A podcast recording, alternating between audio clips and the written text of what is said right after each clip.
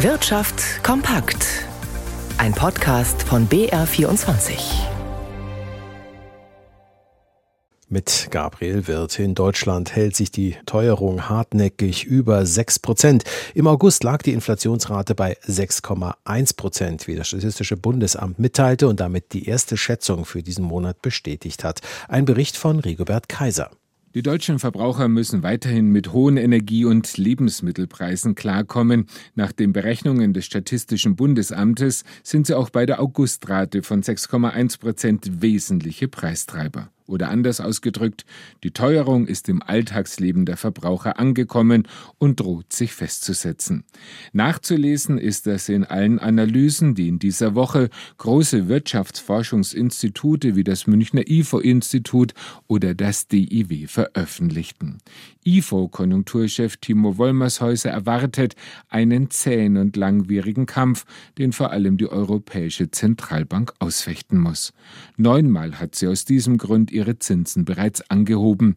Ein schwieriges Unterfangen, denn wichtige Ölländer wie Saudi-Arabien halten dagegen, kürzen massiv ihre Fördermengen, um die Barrelpreise hochzuhalten. Aktuell bei rund 90 Dollar für die Nordseesorte Brent. Doch es gibt durchaus Hoffnung. Im kommenden Jahr sollte die Inflation zurückgehen. Vorboten sind die aktuell rückläufigen Erzeuger- und Einfuhrpreise, die die Vorstufe der allgemeinen Teuerung bilden. Fahrgäste im Fernverkehr der Deutschen Bahn mussten im August besonders geduldig sein. Lediglich 63,4 Prozent der ICE und IC-Züge waren pünktlich wie das Unternehmen mitteilte. Das war der niedrigste Wert im laufenden Jahr. Hauptgrund für diese niedrige Quote bleiben die vielen Baustellen auf dem an vielen Stellen sanierungsbedürftigen Schienennetz. Nach Definition der Bahn sind Verbindungen mit weniger als sechs Minuten Verspätung pünktlich. Die heftige Kritik eines hochrangigen EU-Diplomaten an Österreichs Abhängigkeit von russischem Gas hat für Irritationen in Wien gesorgt, aber auch in Brüssel.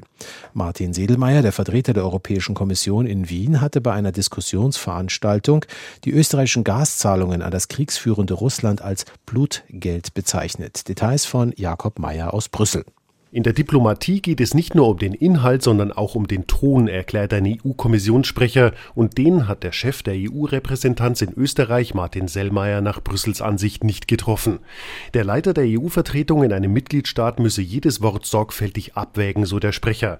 Sellmeiers Wortwahl sei nicht nur unnötig, sondern auch unangemessen gewesen. Die Kommission hat sich schon gestern Abend von Sellmeiers Aussagen distanziert. Er soll schnell in Brüssel vorsprechen.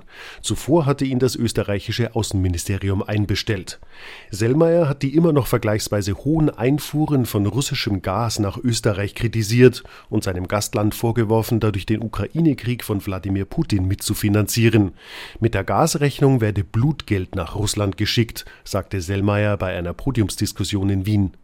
In der gesamten EU beträgt der Anteil russischen Gases an den Importen inzwischen 15 Prozent. Das ist ein Drittel des Vorkriegswertes. In Österreich kamen im Juli 66 Prozent der Gaseinfuhren aus Russland. Das Bundesverfassungsgericht muss eine Verfassungsbeschwerde zur umstrittenen Verpackungssteuer auf Einwegbecher und Essensverpackungen der Stadt Tübingen prüfen. Ein Sprecher des höchsten deutschen Gerichts bestätigte den Eingang dieser Beschwerde in Karlsruhe. Es geht um ein Urteil des Bundesverwaltungsgerichts, das im Mai entschieden hatte, dass Tübingen bei Verkäufen von Speisen und Getränken eine solche Steuer auf Einwegverpackungen, Einweggeschirr und Besteck erheben darf, um die Müllmenge im öffentlichen Raum zu senken.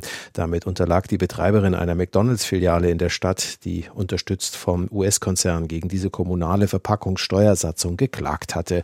Und wir schalten nun ins Börsenstudio zu Margit Ziller, der Münchner Energiekonzern. Technikkonzern Siemens Energy sieht sich ja selbst in einer Führungsrolle bei Windanlagen auf hoher See. Heute kam nun eine Meldung aus Großbritannien, die aufhorchen lässt. Und warum? Ja, diese Geschichte zeigt einmal mehr, warum die gesamte Windkraftbranche in der Krise steckt. Es ist nämlich bekannt geworden, dass es derzeit kein Interesse an neuen Windparks vor den Küsten Großbritanniens gibt. Bei der jährlichen Auktion für den Ausbau dieser Offshore-Windräder gab es kein einziges Gebot und damit auch keine neuen Verträge. Projektentwickler und auch Klimaschützer hatten schon zuvor gewarnt, dass die Investoren ihre Kosten ohne höhere Subventionen aus London nicht mehr decken könnten. Derzeit ist es ausgeschlossen, ausgesprochen schwierig, mit der Windkraft gutes Geld zu verdienen, weil viele Lieferketten nicht richtig funktionieren und weil die weltweit gestiegenen Preise für Stahl und Rohstoffe kaum auf die Kundschaft abzuwälzen sind. Allenfalls bei neuen Verträgen, aber nicht, wenn die gar nicht zustande kommen. In New York startet die Apple-Aktie einen Erholungsversuch. Der Dow Jones behauptet sich genau wie der DAX.